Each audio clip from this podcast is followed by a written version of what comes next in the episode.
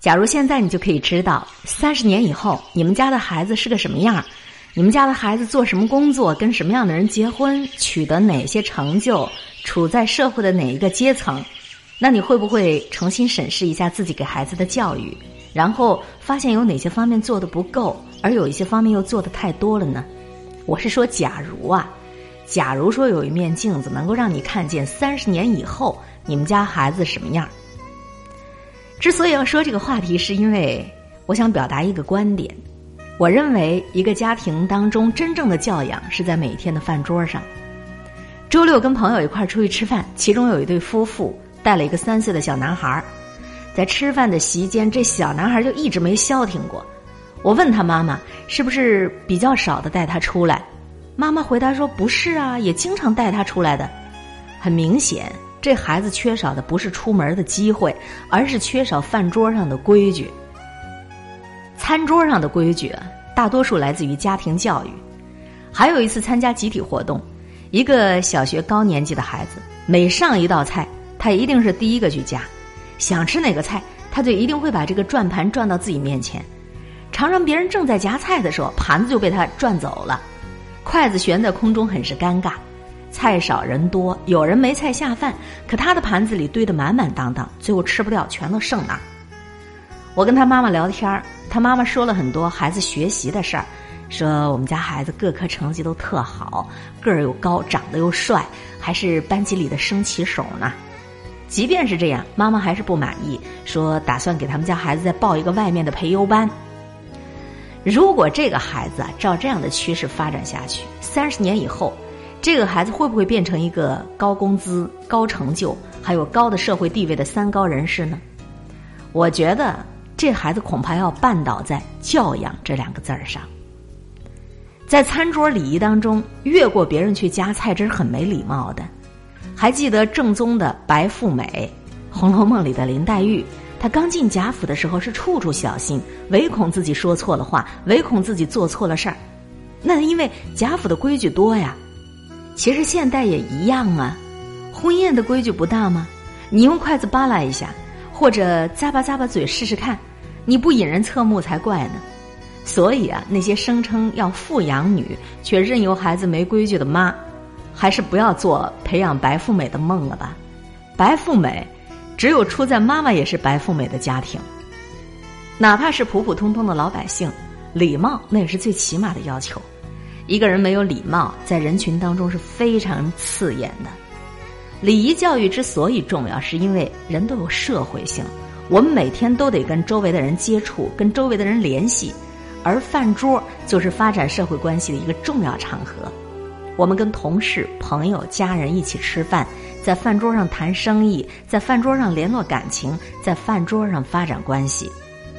中国古代就非常重视对于孩子的礼仪教育。《弟子规》里头讲：“或饮食，或坐走，长者先，幼者后。”这跟现代社会的要求也是一致的。毫不夸张点讲啊，我觉着真正的教养就是在饭桌上，孩子在饭桌上的行为体现了父母的素质。餐桌也是重要的社交场合，餐桌礼仪的培养是必须的。别以为这些东西啊，等孩子长大了或者出门的时候再教也不迟，那是一个习惯呢。再讲一个故事，有一个人埋头苦吃酒店的自助餐，根本就没有空理睬旁人。这些旁人当中，恰好有一个就是出身于大富之家的外国人，又恰好是他老板的老板。据说当场就要辞退他。虽然后来没有吵成，但他因为贪吃而沦为笑柄。现在做着一份高不成低不就的工作，和他的高学历真的是不相符合。个人最终取得的成就、社会地位。的确是跟很多因素都有关，然而教养绝对是其中之一。如果孩子苦读多年，拿了很多的证书，却因为一顿饭留下了糟糕印象而错失机会，做妈妈的你会不会后悔三十年前的现在教给孩子的饭桌礼仪太少了呢？餐桌文化跟随孩子一辈子，父母亲们一定要从小注意培养孩子成为餐桌上的绅士。亲爱的朋友，你好吗？非常的欢迎各位选择收听调频九零点九兆赫，最爱九零九，意味着音乐。这里是襄阳广播电视台音乐广播，我是海林。今天的节目开篇，我们一起分享阅读了人民日报公众平台上的文章。真正的教养在每天的饭桌上。不说醍醐灌顶啊，只是我们很多做父母的，可能真的觉得这个东西不重要，这个东西等孩子长大了，他自己自然而然就会了。其实不然，事事洞明皆学问。一个人的教养体现在生活的细节当中。从今天开始，回家是时候跟你家孩子好好谈一谈。在餐桌上，在饭桌上，应该有什么样的教养？走过的路是一阵魔术，把所有的好的、坏的变成我的，心里的苦就算不记得，都化作这目光，吟唱成一首歌。而你像流进诗里的草草水声，敲进我心门，拥抱了所有的恨，滋养了干涸，相信我能是你的，仿佛还看见昨日那张悲伤的脸庞，快乐有时候。竟然辣得像一记耳光，提醒我别怕去幻想，像我内心躲避惯的渴望，仿佛能看见明日两串脚印的走廊，忧伤有时候竟被你调味的像颗糖，是你抓紧我往前去张望望。我内心群花盛放，我被写在你的眼睛里张扬。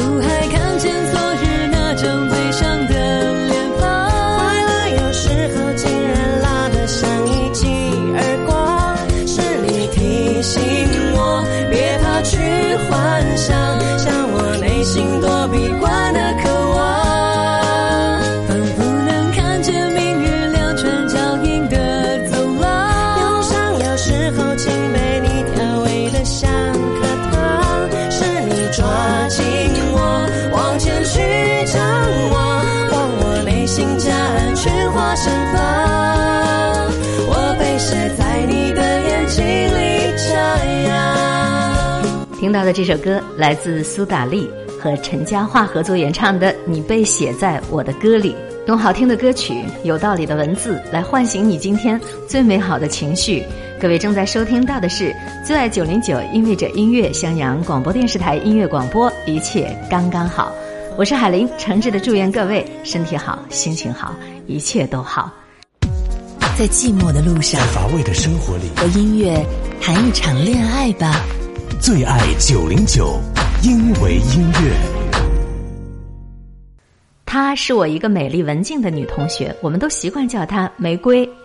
玫瑰有一张很白、很温和的脸，一副天生可以做歌星的好嗓子，说话语速总是慢慢的，音量总是小小的，但是她说出来的话很能够说到你的心底里去，而你却不知道自己是什么时候竟然就被她看穿的。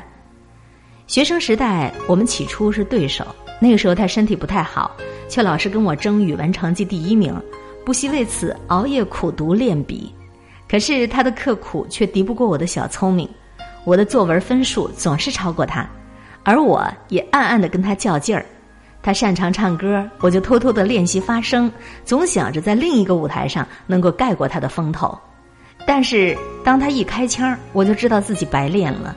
我的努力也抗不过他的天分，他的演出总是比我能够吸引到更多的掌声。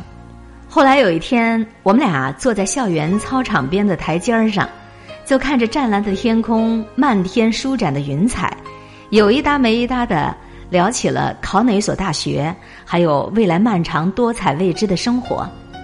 玫瑰突然就笑眯眯的对我说：“咱俩别争了吧，我有我的优点，你有你的精彩，咱俩做一对互补的好朋友多好。”女孩子之间的竞争没有那么多刀光剑影、利益纷争，也没有一定要东风压倒西风的虚荣。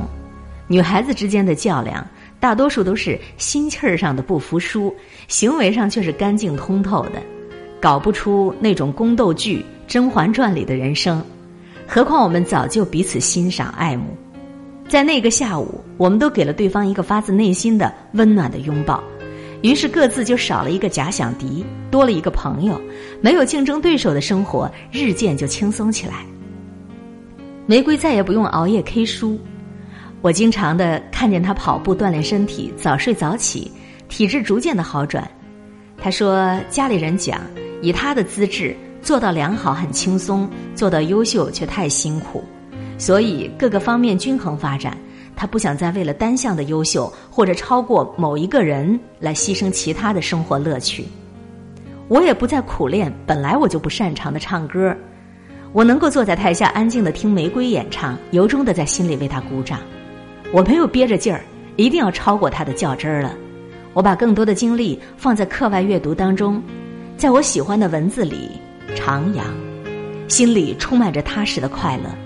后来的高考作文，我几乎拿了满分，得以弥补了特别烂、特别糟糕的数学成绩，考上了一所还算不错的大学。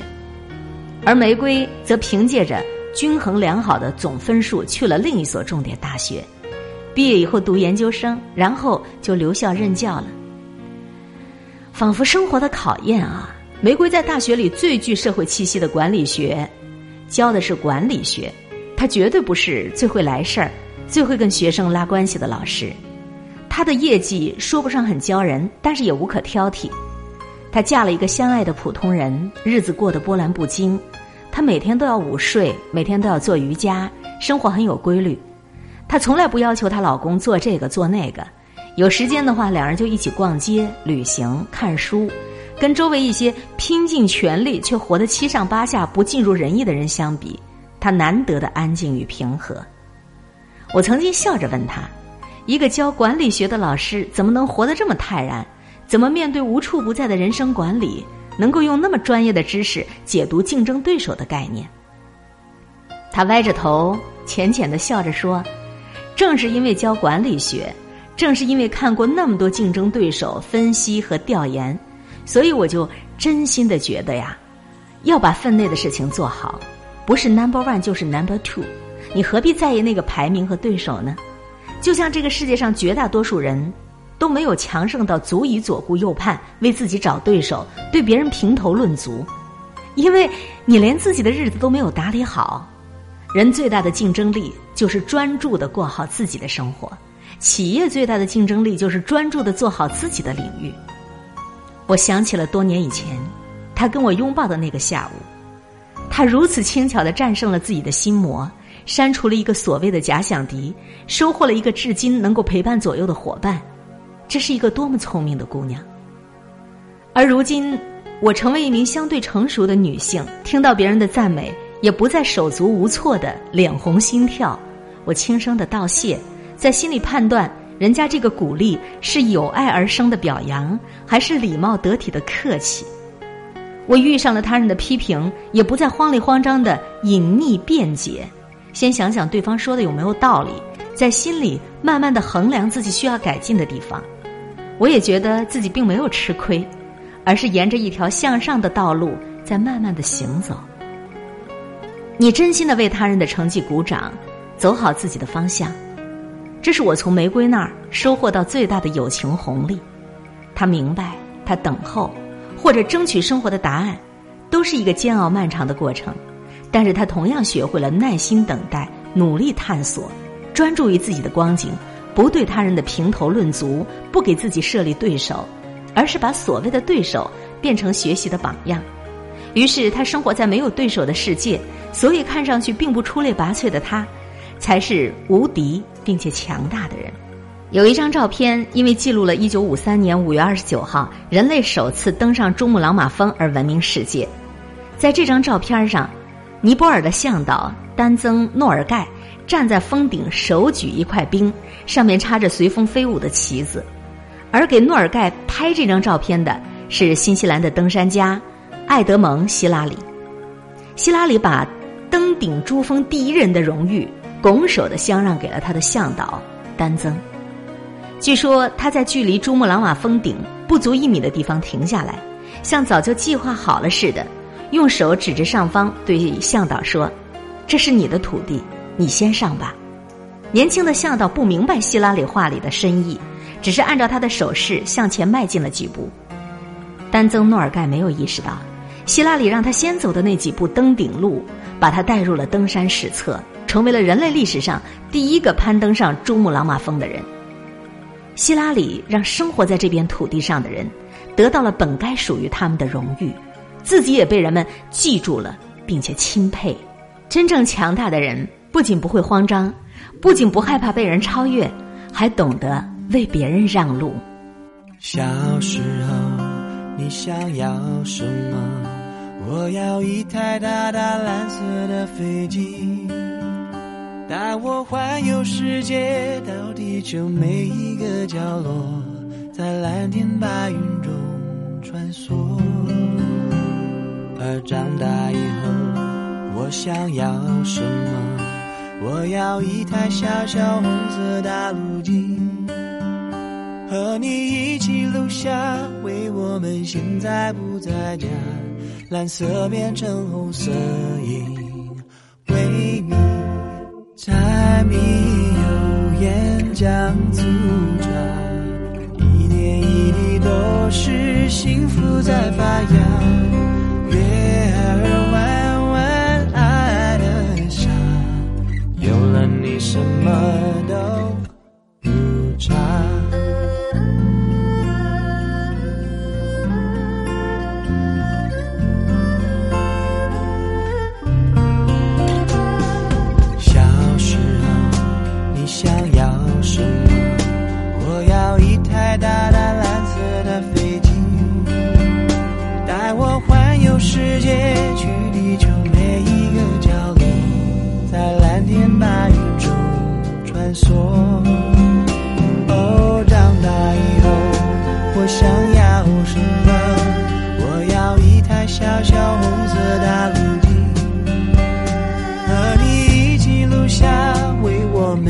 在不在家，蓝色变成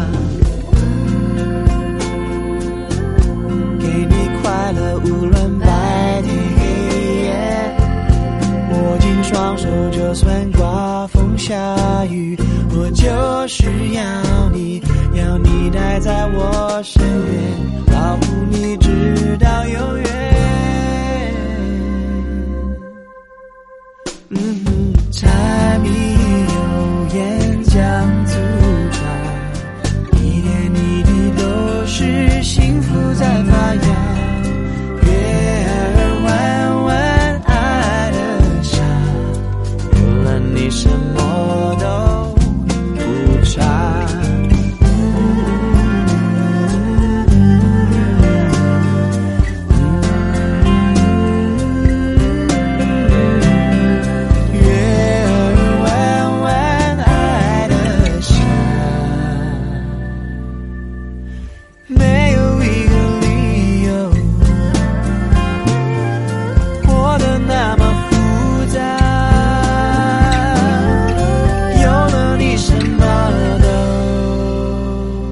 红，柴米油盐酱醋茶。各位好，您正在收听到的是最爱九零九，因为这音乐，襄阳广播电视台音乐广播。刚才海林为各位阅读到的那篇文章叫做《玫瑰从来不慌张》。现代社会，每个人的工作压力、生活压力、情感压力都前所未有的巨大。可是真正强大的人，不仅不会慌张，不仅不会害怕被人超越，还懂得能够为别人让路。玫瑰从来不慌张，愿我们每个人都能够成为自己心中的玫瑰，不慌不忙。这里是襄阳音乐广播，FM 九零点九，最爱九零九。我是一个特别固执而且后知后觉的人，就比如前几年《中国好声音》这档节目如日中天的时候，我几乎就没有看过，因为我对竞技对唱提不起任何兴趣。但可能是现在的手机实在太方便，在今年《好声音》这档节目已经不那么响亮的时候，有一次睡觉之前偶然点击，突然觉得《好声音》能够吸引众多的目光是有它道理的，也不是那么无聊。尤其当那些从来没有关注过的歌曲一下子就触动了我某一根心弦的时候，就比如上一季的好声音当中徐建秋的《假如》，这首信乐团的《假如》被徐建秋唱出了自己的味道。如果要给这首歌曲打个标签儿，显然是感伤；如果再详细点儿呢，那就是曾经的感伤。每一个有故事的人都可能在心里唱过：“假如我不放手，你多年以后。”会怪我、恨我或感动。假如真可以让时光倒流，你会做什么？一样选择我或不抱我。假如温柔放手，你是否懂得走错了可以再回头？茫茫人海，相逢是偶然，分离那是必然。霍金的时间简史告诉我们，一切都是相对的，包括时间。热血多变的青春岁月，谁都有过那种不懂得如何经营，而且没有婚姻约束的感情。因为有太多的可能，所以才会有太多的错过；因为有太多的错过，所以才会有太多的追悔和遗憾。西方的情绪学专家有一个著名的理论，叫做“悲伤的五个阶段”，说的是每个人的生活呢都会经历一些无可避免的伤痛，比如遭到突如其来的不幸打击，或者痛失所爱。第一阶段是否认，在这个阶段，悲伤的人拒绝相信或者拒绝承认已经发生的事实。你试图告诉自己，生活跟以前一样没有改变。第二个阶段就是愤怒，你的情绪变得悲愤和激动，你责怪他人对失去的事物负责，也有自责。第三个阶段就是协商，这种协商也许是跟自己对话，跟自己信仰的上帝对话，在想象的世界里，你希望奉献一些东西来改变已经发生的现实。第四个阶段呢，就是沮丧、疲倦。愧疚，没有目标，自暴自弃，怀疑一切，仿佛一切都是自己的错。第五个阶段才是接受，这是悲痛的最后一个阶段了。这个时候，你意识到生活必须要继续下去，你可以接受失去挚爱的事实，而后开始为了达到未来的目标才努力。你看，流行歌坛上大多数伤感的情歌都跟这五个阶段密切相关。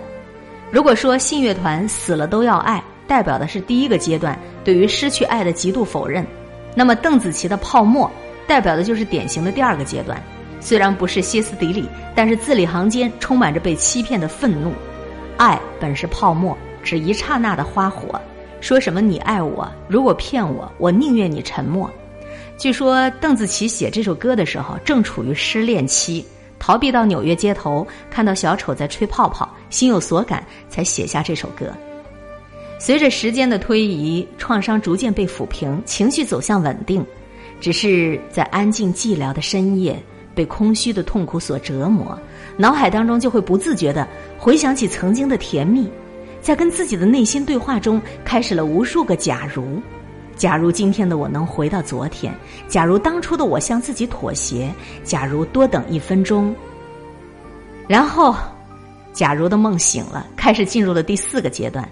就好像莫文蔚的那首歌《阴天》，在不开灯的房间，封闭着自己，就着香烟和曾经的照片，反思和自嘲，最后呢，就在《南山南》这样的歌曲当中埋葬了。虽然《好声音》中张磊翻唱了这首《南山南》，赢得了大家的好评，但是总体上跟原唱的高度相似。如果要给这首歌打一个标签，那就叫做埋葬。如果再详细一点，就是逝去的埋葬。只有将过去埋葬，才算是真正的走完了第五个阶段。第一次听这首歌曲，觉得旋律比较忧伤，跟一般民谣没什么不同。可是反复听几遍，就觉得寒意逼人。在瑟瑟秋风之后，紧跟着满天飞舞的雪花，在南山南、北海北，耸立起了一座墓碑，上面铭刻着“我曾经爱过、恨过、拥有过、失去过”。爱的反义词是什么？不是恨，而是不爱，是淡漠，是遗忘。如果做不到后者，你仍然处在悲伤的第五个阶段，没有走出来。汉乐府有一首诗叫《有所思》，有所思，乃在大海南，何以结相思？双珠戴帽簪，用玉少聊之。闻君有他心，拉杂催烧之。催烧之，当风扬其灰。从今以往，勿复相思。相思与君绝，鸡鸣狗吠，兄嫂当知之。汉乐府的这首诗有所思，生动的讲述了一个被爱情抛弃的女人所经历的悲伤的阶段。一个正对着定情信物、思念远方情郎的女人，突然听闻噩耗，闻君有他心。哦，男人在外面有了新欢，第一反应是拒绝接受，愤怒的摧毁了定情信物。摧毁之后呢，还不够解恨，用火烧了它，烧完了呢还不解恨，迎风扬其灰，哎，把他这个烧成的灰都把它扬散了，并斩钉截铁的发誓，从今往后勿复相思，我再也不相思了，相思与君绝。可是发完誓之后，又在不停的纠结。当初鸡鸣狗吠、偷偷亲热的时候，兄嫂应该知道，现在该如何给兄嫂交代呢？用闻一多先生的解释来讲啊，真正让他纠结的不是向兄嫂交代，而是潜意识里过去的甜蜜回忆。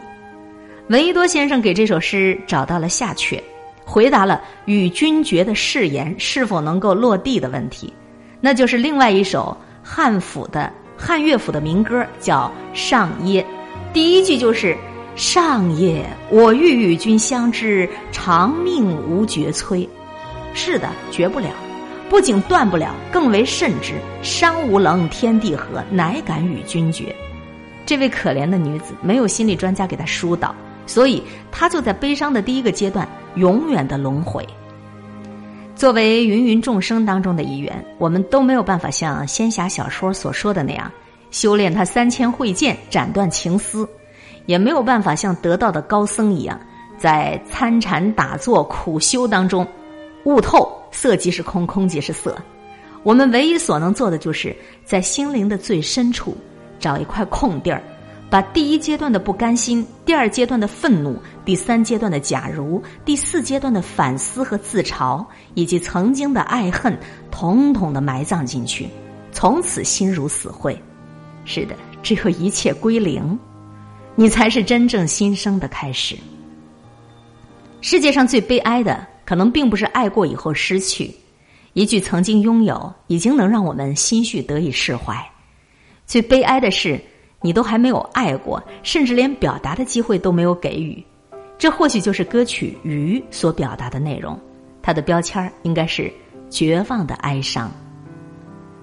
黄霄云的《鱼》直击心灵，成功的晋级。但是如果听过姚贝娜的原唱，你才会感叹这辈子你都不需要再听其他的鱼了。黄霄云的《鱼》让姚贝娜这个名字再次挤上了微博热搜榜。当鱼爱上主人，这注定是一场没有结果的独角戏。如果把这首歌仍然停留在情爱的范畴当中解读，那就是让大象在杯子里洗澡。就如李商隐的《无题》那样，我们可以用恋人之间的分离来解读：相见时难别亦难，东风无力百花残。但是没办法用男女之间的情爱来解读：春蚕到死蜡炬成灰。后者已经触动了爱的规则、爱的真谛了。当鱼成为姚贝娜的绝唱，已经不是当初的鱼了。姚贝娜最后一次登台是二零一四年。腾讯视频大型原创音乐真人秀《嗨歌》的节目，据说在彩排的时候，姚贝娜就已经发现咳血，因为她在一一年曾经因为乳腺癌做了切除手术，还经过了化疗，一度认为已经治好了。可是，一四年十一月唱完那首《鱼》之后，又被诊断出癌细胞已经转移，转移到了肺部和大脑。大约两个月之后就香消玉殒。你再看那首绝唱的视频，憔悴的面容已经隐隐的透露出身体的糟糕状况，只是触动了灵魂的嗓音依旧，仿佛化身一条游在水里的鱼，敲打着病魔这块玻璃，表达着对于生命的眷恋、无可奈何和绝望。如果说人生它真的就是一场修行，那么情这个字儿就成为没办法逃避的劫难。当情节发生。少一点不甘心，少一点愤怒，少一点假如，直接的去面对，用时间这一副良药，在心房里打开一扇门，把过去的埋葬，然后挥手告别，这样，你的情节就圆满了。劫难重生，前提是你一定要好好活着，毕竟只有活着才能够拥有希望啊。这篇文章读完之后啊，我真是感叹。我常常想自己还是一个喜爱流行歌曲的人，但是读了这篇文章之后，才看出自己的肤浅。这篇文章的名字叫《好声音的情歌》，有没有让你悲伤的不能自已？他这当中说到了许许多多的歌曲，我只有一半儿是能唱会唱，也是听的比较熟悉。可是还有一半的歌曲，真的不能够像这篇文章的作者那样娓娓道来。流行歌曲不同于民族歌曲，在很多层面上，很多人觉着瞧不起，觉得通俗太俗。然而，我们都是俗人。通俗歌曲当中的很多情绪，还有很多的歌词，也是凝结了创作者心血的。最爱九零九，因为这音乐，襄阳广播电视台音乐广播，希望从我们这个频道传出的每一首歌，都能够触动。某些人的心灵。不开灯的房间，当所有思绪都一点一点沉淀，爱情究竟是精神鸦片，还是是寂寞的无聊消遣？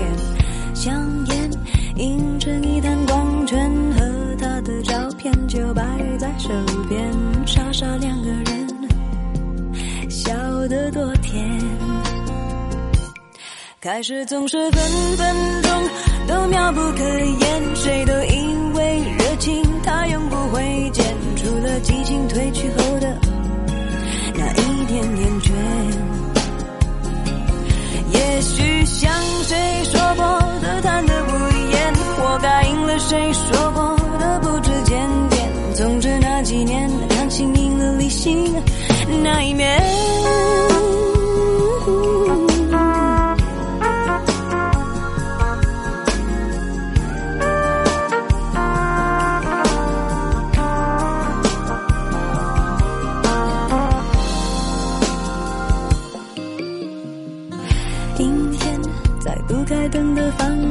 当所有思绪都一点一点沉淀，爱恨情欲里的一点盲点，呼之欲出那么明显。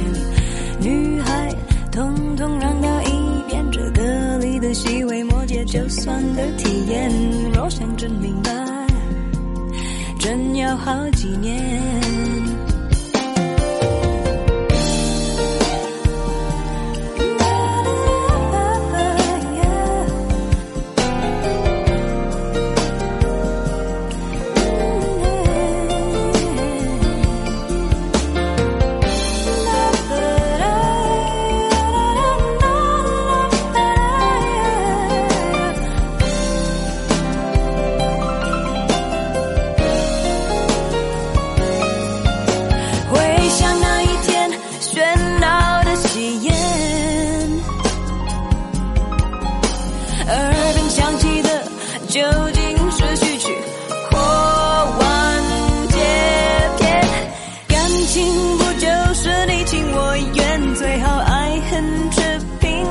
相见感情说穿了，一人挣脱的，一人去捡。男人大可不必百口莫辩，女人实在无需楚楚可怜。总之那几年，你们两个没有缘。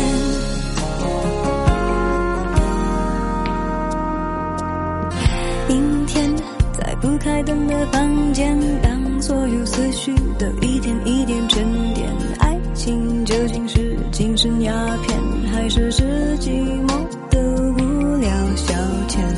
香烟映着你弹光圈和他的照片，就摆在手边，傻傻两个人，笑得多甜。傻傻两个人，笑得多甜。